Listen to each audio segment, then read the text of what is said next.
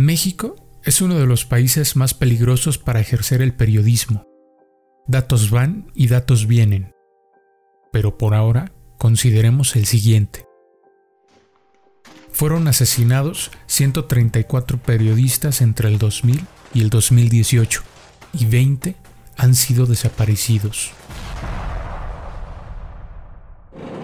En México ser fotoperiodista es en muchos casos la muerte.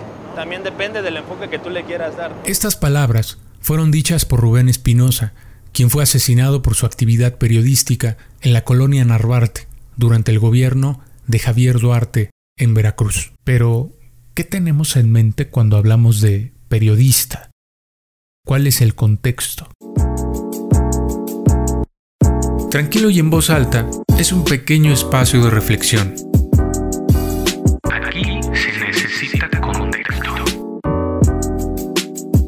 También hay lectura. Bienvenida o bienvenido.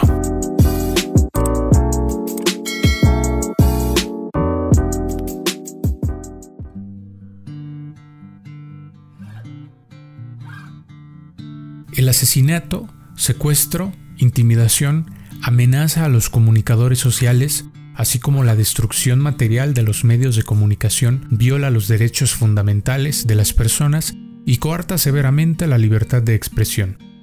Es deber de los estados prevenir e investigar hechos, sancionar a sus autores y asegurar a las víctimas una reparación adecuada. Este párrafo pertenece a la Declaración de Principios sobre la Libertad de Expresión de la CNDH, pero en México hay un riesgo grande, latente y constante. El fenómeno que vive México es que desde que inició la guerra contra el narcotráfico, tan solo nos separa Siria de ser el país con más periodistas asesinados. Pero un país como México, la guerra es el Estado y los cárteles. En México, los asesinatos están relacionados con su labor periodística casi por completo. De norte a sur, más en el norte que en el sur, comprobado estadísticamente, se asesinan periodistas por cubrir la nota relacionados con el narcotráfico y su actividad delictiva. Por ejemplo, Javier Valdés en Sinaloa, el periodista que cubrió como a nadie el narco mexicano. Fue uno de los periodistas que más de cerca se dedicó a cubrir el crimen organizado, intentando evitar que cayeran en el olvido historias que merecían ser contadas. Para él era como suministrar una pastilla contra el olvido. Escribía para que no existiera indiferencia del resto. No tengo miedo, estoy dando la cara dijo Maximino Rodríguez, el cuarto periodista asesinado en menos de un mes y medio. A Miroslava la mataron por lengua larga. Sí, que nos maten a todos. Si esa es la condena de muerte por reportear este infierno, adelante, no al silencio. Refiriéndose a Miroslava Bridge, periodista y comunicadora en Chihuahua, que señaló en 2016 que cárteles de la droga habían impuesto a varios candidatos a presidencias municipales.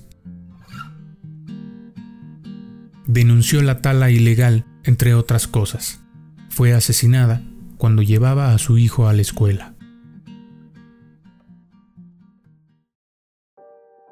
Justo en esta parte, que tiene que ver con la persecución, hostigamiento, amenazas de muerte y exilio de las y los periodistas, incluyendo sus familias, no debemos olvidarnos de que las y los trabajadores de la comunicación también son precarizados, tienen salarios bajos y muchas veces trabajan sin prestaciones. Cinco años de que salí de la carrera. Tengo como cinco años igual trabajando. Muchos estudiantes o pasantes de la comunicación son fuertemente oprimidos por las condiciones en las que trabajan, no importa a qué diario pertenezcan ni a qué línea editorial. Durante el narcoestado, la línea entre la vida y la muerte se hizo más delgada para ellas y para ellos. Olga Warnat, en su libro Felipe el Oscuro, narra, Me sentía vulnerable, ultrajada en mi intimidad, me querían muerta, tenían una carpeta con fotos de mi casa y de mis hijos, fotos mías tomadas en la calle, en un restaurante, en México y en Estados Unidos. No fui la única. Muchos periodistas, mujeres y hombres honestos y luchadores, vivieron lo mismo que yo e incluso cosas peores. Algunos no están. En resumen, además de la inseguridad, las condiciones laborales han sido muy carentes, pero estas mismas condiciones son muy, pero muy distintas de las que ostentan los periodistas de mayor renombre que podrían aparecer fácilmente en algún programa nocturno bebiendo agua en cada una de sus intervenciones. De pronto ves a Trump marcarle a Peña Nieto y tener las clásicas... La diferencia salarial es muy distinta y por mucho estamos lejos de decir que son precarizados u oprimidos. Por ejemplo, según el portal Indeed.com, un periodista podría ganar de 6.336 hasta 14.416 pesos mensuales.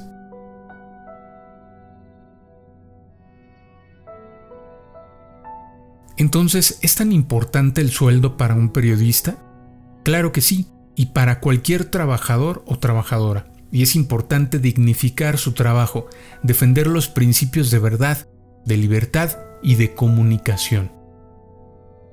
La Organización de las Naciones Unidas define al periodismo como una actividad y un servicio necesario para cualquier sociedad, ya que proporciona a cada uno y a la sociedad en su conjunto la información necesaria para formarse sus propias ideas y opiniones y sacar libremente sus propias conclusiones.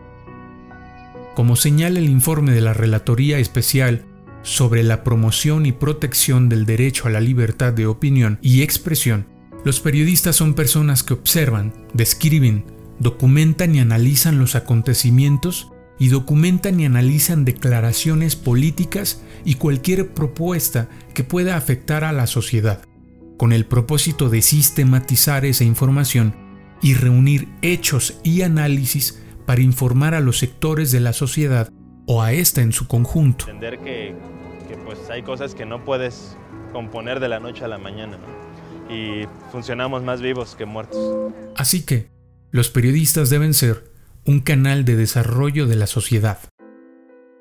Sin embargo, para modificar sustancialmente las condiciones que enfrenta el gremio de periodistas hoy, hace falta fortalecer el periodismo crítico a lo establecido, al gobierno, a la realidad que vive la sociedad trabajadora, al sistema, a las medidas económicas, por un periodismo comprometido con las luchas sociales y las luchas de todos los sectores es necesario apoyar al periodismo de abajo, porque sí hay un periodismo arriba.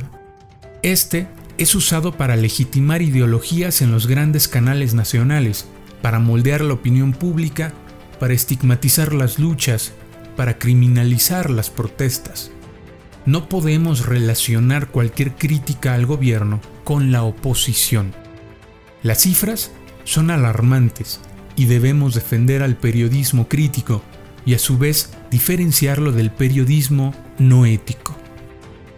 En el estudio especial sobre la situación de las investigaciones sobre el asesinato de periodistas por motivos que pudieran estar relacionados con la actividad periodística del periodo de 1995 a 2005 se habla de que el asesinato de periodistas y comunicadores sociales es la forma más violenta de vulnerar el derecho a la libertad de expresión ya que no solamente anula el derecho a la vida de la víctima, sino que afecta el derecho a la integridad psíquica y moral de su familia y priva a la sociedad de una fuente de opinión e información. La carencia de investigaciones adecuadas y la impunidad que se genera en relación con los asesinatos de periodistas motivados por su labor periodística pueden tener el efecto de propiciar que otros reporteros sean asesinados y de fomentar la autocensura, lo cual restringe la libertad de expresión.